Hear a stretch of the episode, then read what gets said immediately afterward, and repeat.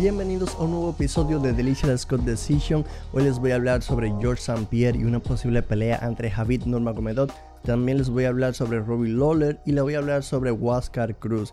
Pero antes de empezar, les quiero enviar un saludo a quienes escuchan en Apple Podcasts, en Spotify, en Google Podcasts, en Stitcher o en tu plataforma de podcast preferida. Quienes la escuchen en, formato de podcast, les envío un saludo y te recuerdo que si escuchas por Apple Podcasts, déjate unas 5 estrellas y te lo voy a agradecer muchísimo.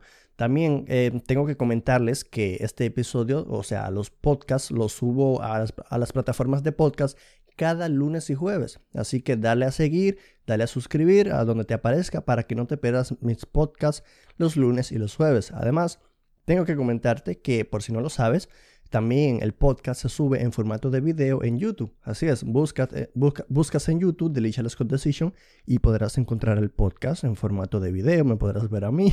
Incluso podrás comentar abajo tu opinión.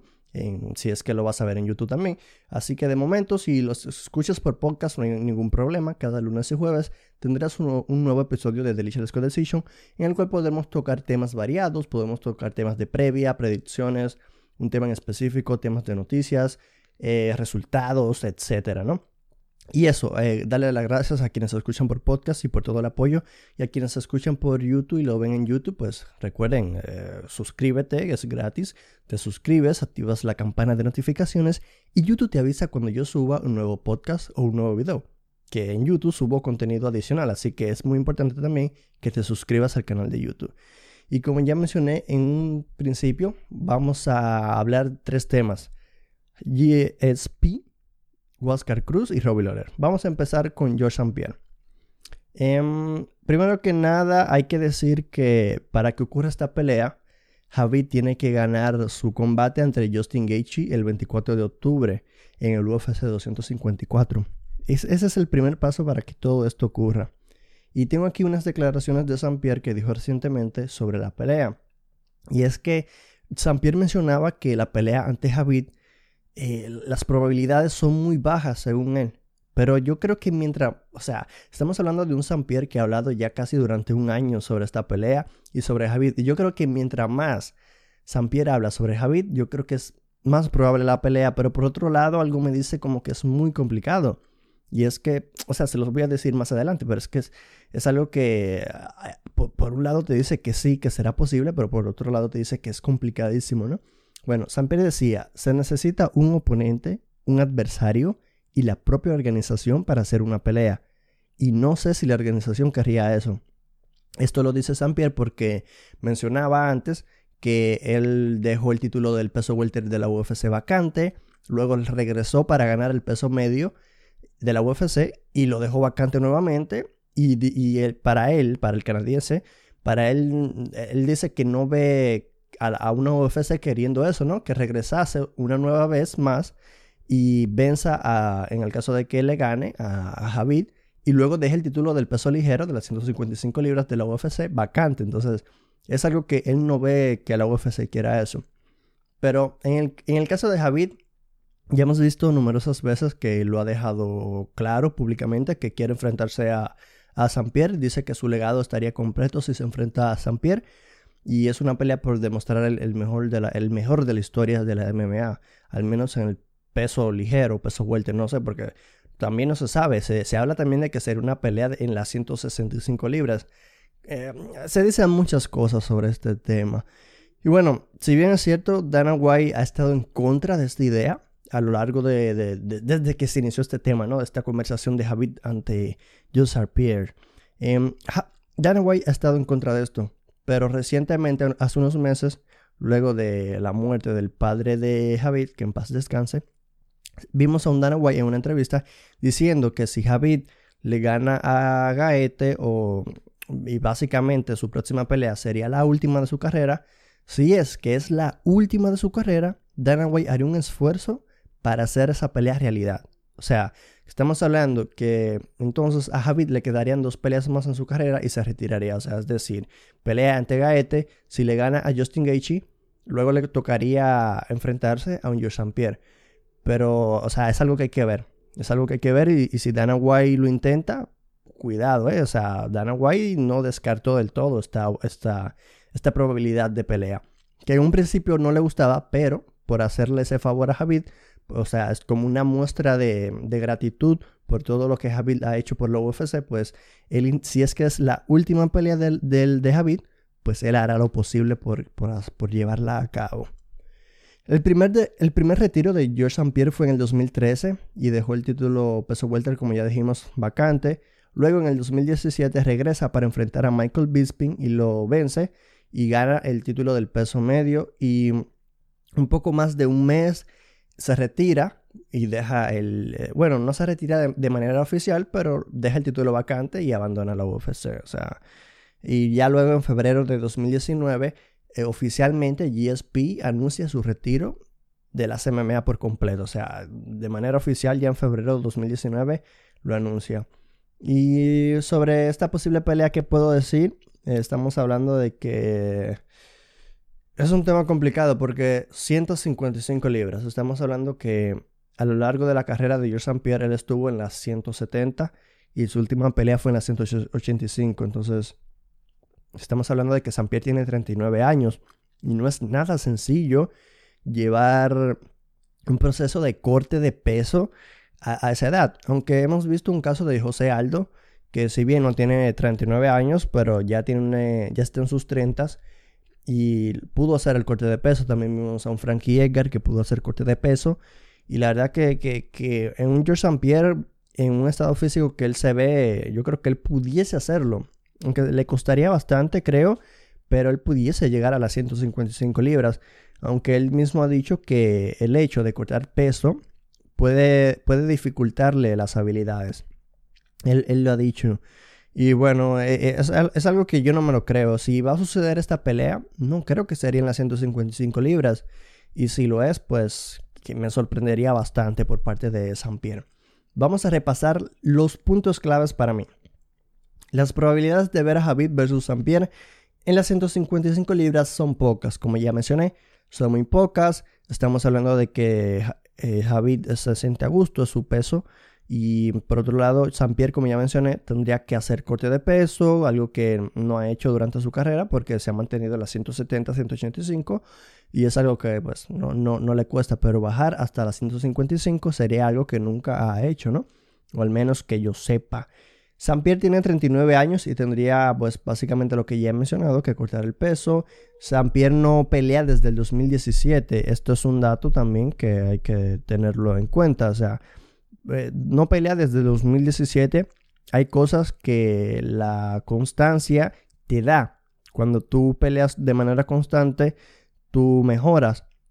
Y cuando tomas tantos tiempos fuera del octágono, o sea, cuando te tomas tanto tiempo fuera del octágono, hay cosas que probablemente empiezas a olvidar, tal vez no de manera técnica, pero sí táctica posiblemente, o sea, a lo mejor puedes comentar y todo, pero cuando estás dentro del octágono, eh, por más comentarista que seas y todo, tienes que resolver. Y si no has estado em, visto en una, enfrentándote o, entrenando a un nivel de exigencia alto, pues te costará y te, pasará factura. Por eso la constancia es muy importante. Si, si duras tantos años sin pelear, pues ya sería que eres un fenómeno. Y, estamos hablando de San Pierre, que es un fenómeno, un fenómeno, es una leyenda. Y si, si ha tardado tantos años en, en volver a pelear, pues él sabrá si querrá regresar y si estará a la, altura para ofrecer un gran combate y un gran nivel, ¿no? Y obviamente la otra razón, el otro punto clave para San Pierre es que Javid tenga que ganar la pelea ante Justin Gaethje y que Dana White luego hiciera posible esta pelea. Porque hay que negociar todo, si se hará en la 165, si se hará en la 155, o sea, es, es una locura, ¿no? La pregunta, ¿quién ganaría este combate? Bueno, en mi opinión, cuando yo veo pelear a Javid, y creo que es una opinión que muchos la tienen, eh, es un Javid que luce invencible. Su récord lo demuestra. Es un peleador que ha estado invencible. Que lo sea, mm, puede que no, porque, o sea, al menos de momento no lo sabremos. Hay, que verlo perder para saberlo, ¿no? Pero eso, eso es lo que vemos. Lo que vemos es que es un peleador que luce invencible y que nadie le puede ganar y que nadie le ha podido ganar. Y la verdad es que es un peleador que me transmite mucha confianza y que su estilo de pelea, el sambo y la lucha, le beneficia bastante y lo cumple exquisitamente. Lo cumple bastante bien. ¿eh? Pierre. Pierre es un peleador balanceado con un grappling y un striking de exquisito nivel. Estamos hablando que es eh, cinturón negro en Jiu-Jitsu. Es, muy balanceado. Pierre, si no me equivoco, fue el primero en, en, influenciar a los peleadores en ser peleadores balanceados. Yo, yo creo que él fue el primero. O sea, estábamos hablando de un peleador que de pie era muy bueno o es muy bueno porque puede regresar a pelear y no sabemos en qué, bueno, qué, tan bueno esté, ¿no? En cuanto al nivel. Pero eh, eh, está retirado, vamos a decir, era, ¿no? Cuando, peleaba era demasiado bueno en los pies. Y si lo llevabas a la lona, que era casi complicadísimo llevarlo a la lona, que es otro tema. ¿Qué tan posible será Javid poder, poderlo derribar? O sea, eh, no recuerdo que a George St. Pierre se le derribara con facilidad. Y si se le derriba, se levanta rapidísimo. O sea, estamos hablando de un peleador muy completo, balanceado. Y, o sea, es, un estilo que yo creo que, sería el ideal. Si, si practicas MMA o quieres practicar MMA, ser balanceado sería lo ideal. No ser de una dimensión, sino ser balanceado. Y George St. Pierre era el peleador perfecto hasta que llegó Javid. Javid no es que tenga el mejor striking, pero puede, puede golpearte, no, tiene problemas con irse de pie. Pero él sabe que si se le complica la cosa o si el tiempo se le va alargando, pues básicamente te derriba y te controla en el clinch, en el control y eh, en el ground pound. Trata de finalizarte.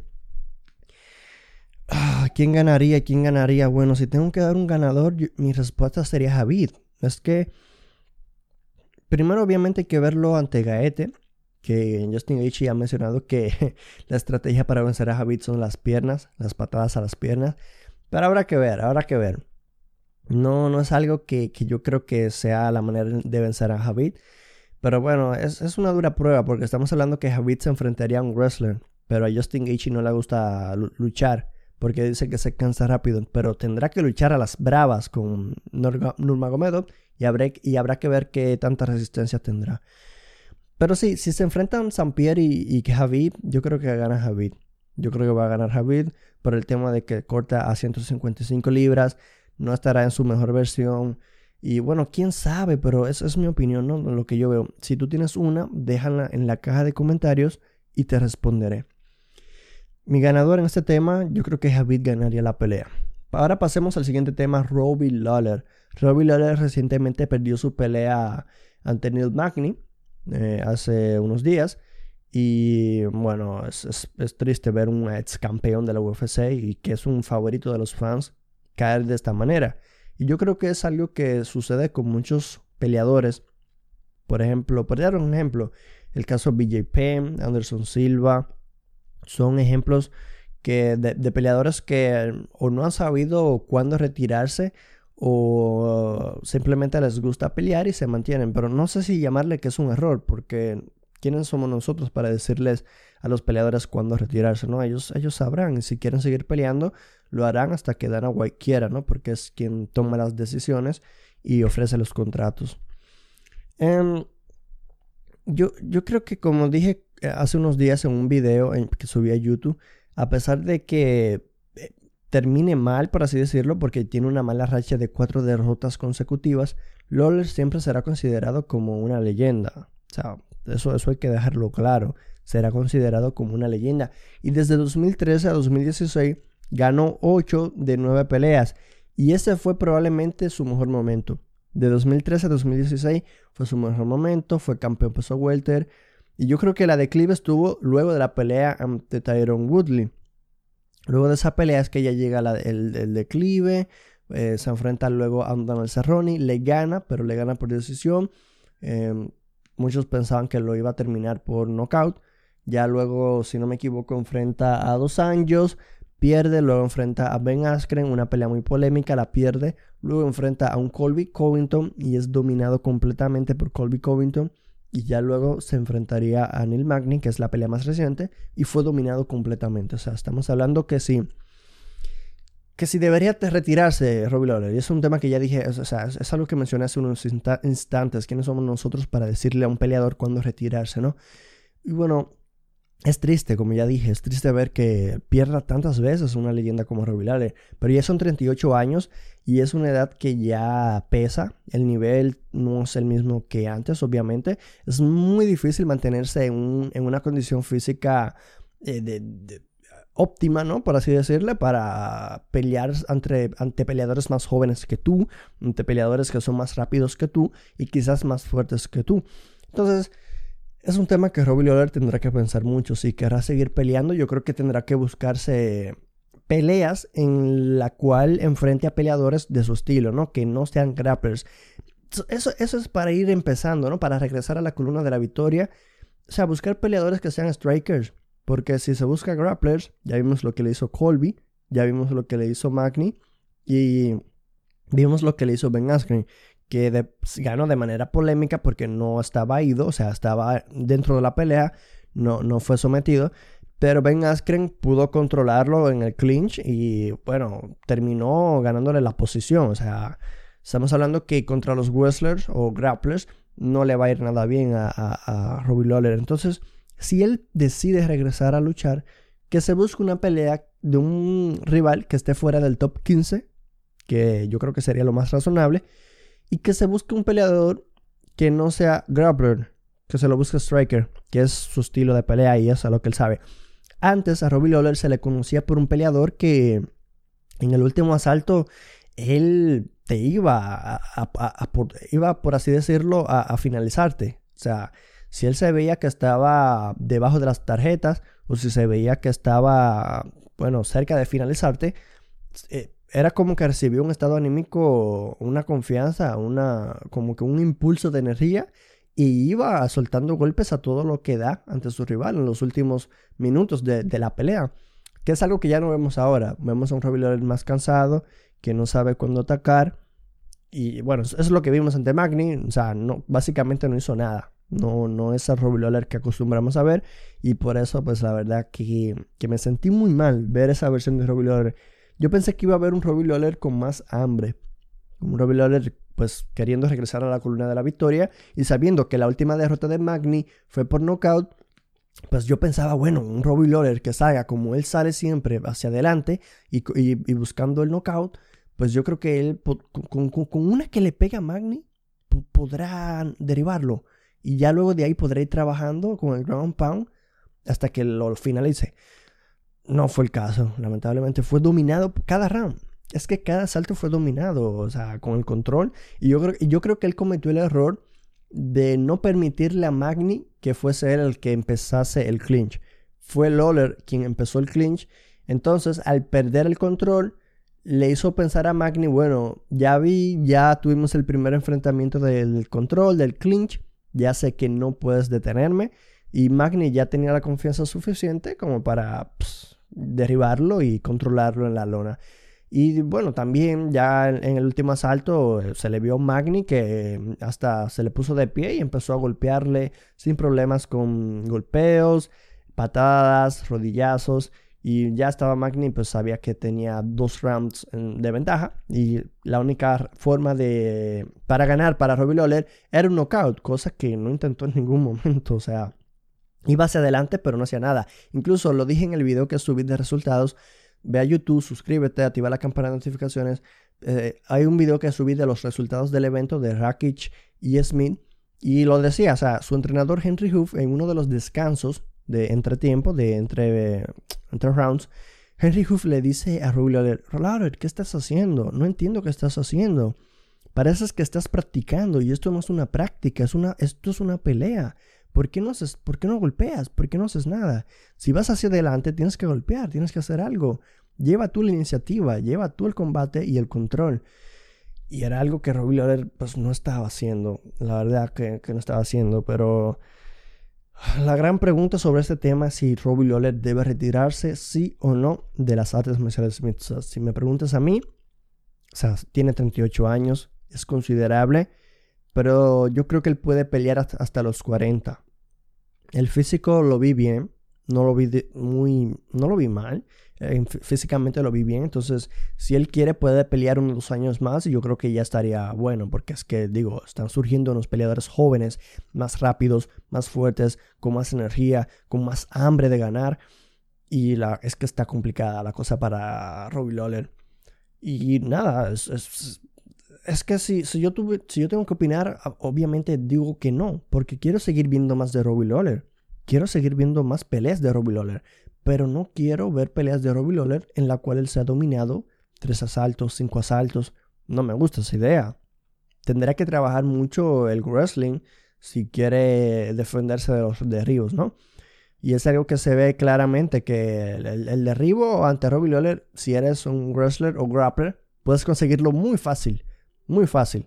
Eh, si es que tienes conocimientos y, una base ¿no? del wrestling, puedes vencer en, derribo a Robbie Lawler sin problemas. Bueno, em, ahora, bueno, eh, para finalizar este tema, para no dejarlo en aire, mi, mi, mi, respuesta a sobre si Robbie Lawler tuviese que retirarse o no, es que no. O sea, que pelee una, una vez más, que lo vea, y si tiene otra derrota, pues ya yo, yo diría que sí. Pero que regrese una vez más que se pruebe, que lo intente una vez más y ya él sabrá de ahí en adelante. Pero mi respuesta es que no. Quiero seguirlo viendo pelear. No sé ustedes. En la caja de comentarios me dejan su, su opinión, ¿no? Y bueno, al último tema de, de este episodio, de este episodio de su podcast preferido de las MMA, de Lichel Scott Decision. Huáscar La Vespa Cruz se ha convertido la semana pasada en el primer dominicano en coronarse campeón mundial en las artes marciales mixtas luego de derrotar por vía knockout a Cristian Inastrilla en el peso mosca de las 125 libras del evento de Titan FC 63. Huáscar se destaca por un buen kickboxing y también tiene conocimientos del jiu-jitsu. En el tercer asalto, Huáscar logró conectarle un izquierdazo y a Inastrilla, quiero decir, logró conectarle un izquierdazo a Inastrilla que lo dejó casi inconsciente y tras no defenderse de los golpeos del dominicano, el árbitro detuvo el combate esta última semana de agosto, eh, la verdad es que ha sido histórica. Eh, esto, que, esto lo anterior se los he leído, ha sido el, reporte que ha salido en básicamente casi todos los medios de mi país, de República Dominicana, porque es que fue un hecho histórico. Estamos hablando del primer dominicano que hace historia en las MMA. Eh, o sea, se convierte en un campeón que, o sea, a nivel internacional, de, de, una promoción a nivel internacional. No estamos hablando nacional o sea, a nivel internacional, estamos hablando de que en ese evento estuvo participando el hermano de Kamaru Usman. Y estuvo Kamaru Usman en la esquina, o sea, de locos. O sea, o sea un dominicano ganar en una, en, una promoción así, ganar un título en una promoción tan importante como Titan FC, que es una promoción que le da mucha oportunidad a los jóvenes, a los prospectos, eh, deja mucho que decir. Y la verdad que la pude ver la pelea y fue muy táctica por parte de Huáscar estuvo esperando su momento y cuando llegó, cuando Inastrilla pues creyó que, que estaba bien, eh, ya se veía, Huáscar se veía que ya estaba conectando bien y cuando Inastrilla cometió, no, no sé si decirle error, pero cuando Inastrilla siguió hacia adelante, Huáscar logró evadirlo y le conectó un izquierdazo que, lo llevó a la lona, como dije, eh, ya en la lona no, se estaba defendiendo. El árbitro no tuvo de otra que detener el combate porque no, no estaba mostrando defensa. Huáscar se convierte el primer dominicano campeón, como ya mencionado también. Y me llena pues, de felicidad, de orgullo de saber. Este es, este es, antes mi, mi, deporte preferido era el fútbol, pero ahora mismo se convirtió en las MMA desde hace unos meses acá, se ha convertido en las MMA mi deporte preferido. Y el saber que dominicanos están triunfando en las MMA me llena de mucha energía. Y es que aquí les tengo el dato. Esta última semana de agosto ha sido histórica para las MMA en República Dominicana. Porque tuvimos tres peleadores, tres dominicanos, que en menos de una semana obtuvieron victorias en diferentes promociones. Primero, el 21 de agosto, John de Jesús vencía por decisión unánime a su rival en Bellator. O sea, Bellator. ¡Wow! Luego, un día después, el 22 de agosto, Mike Rodríguez vence a su rival por nocaut en el primer asalto. Knockout en el primer asalto en la UFC. Mike Rodríguez. Increíble. O sea, ya, de por sí ya era algo escandaloso para mí ver dos dominicanos un día para otro ganar. Eso fue increíble.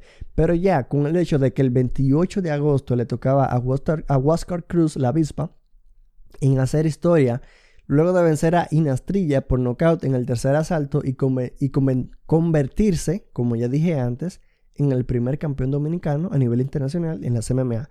Eso fue la cereza al pastel, eso fue ya, o sea, tres dominicanos ganar en menos de una semana o en una semana en la MMA. Eso, eso, eso significa mucho para la MMA en el país. Y ojalá que, que, sea un deporte que siga creciendo bastante. Espero que siga creciendo bastante y es algo que, que me gustaría ver más a menudo. Dominicanos enfrentándose ante peleadoras de nivel en las promociones de nivel ¿no? que hay en Estados Unidos. O, puede ser en Asia, como en One Championship o en Racing en Japón. O sea, me encantaría ver dominicanos también probar suerte en Asia. Bueno, hasta aquí ha llegado este episodio, señoras y señores. Quiero darle las gracias a quienes escuchan por Apple Podcasts, Spotify, Google Podcasts, Stitcher. Recuerda dejar 5 estrellas de valoración al podcast si es que escuchas por Apple Podcasts. El podcast lo puedes encontrar de Alicia Scott Decision cada lunes y jueves en tu plataforma de podcast preferida comparte el podcast en tus redes sociales, apoya, apoya y te lo voy a agradecer muchísimo. Y para aquellos que les interesa, pues te comento también que a pesar de subir los podcasts en formato de... ¿Por qué digo a pesar? Básicamente, además, la palabra es además, corrijo, además de subir los podcasts en formato de audio, pues, los lunes y los jueves, también subo los podcasts en formato de video, los lunes y los jueves, pero en YouTube. O sea, los subo en formato de video en YouTube, donde me podrás ver, podrás dejar un comentario, una opinión.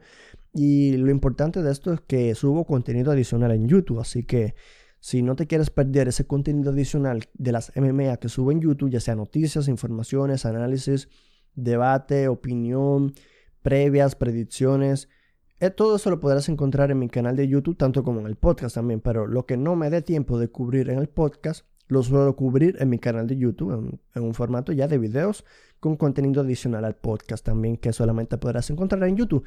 Así que suscríbete, si lo ves en YouTube, busca Delicious Scott Decision en YouTube, te suscribes, es gratis, le das clic a la campana de notificaciones que también es gratis y de esa manera YouTube te notifica cuando yo suba un nuevo podcast o un nuevo video. En la caja de comentarios puedes dejar tus impresiones, tus opiniones, también una vez ya pues has comentado, te has suscrito, puedes compartir el video en tus redes sociales y la verdad que de esta manera tus amigos se pueden unir a la conversación y pues estás apoyando bastante el, canal, el proyecto de lo que es The Lichard Scott Decision. Yo soy Lichard Scott, yo soy su host y espero que les haya gustado, les haya informado y nos vemos en el próximo episodio.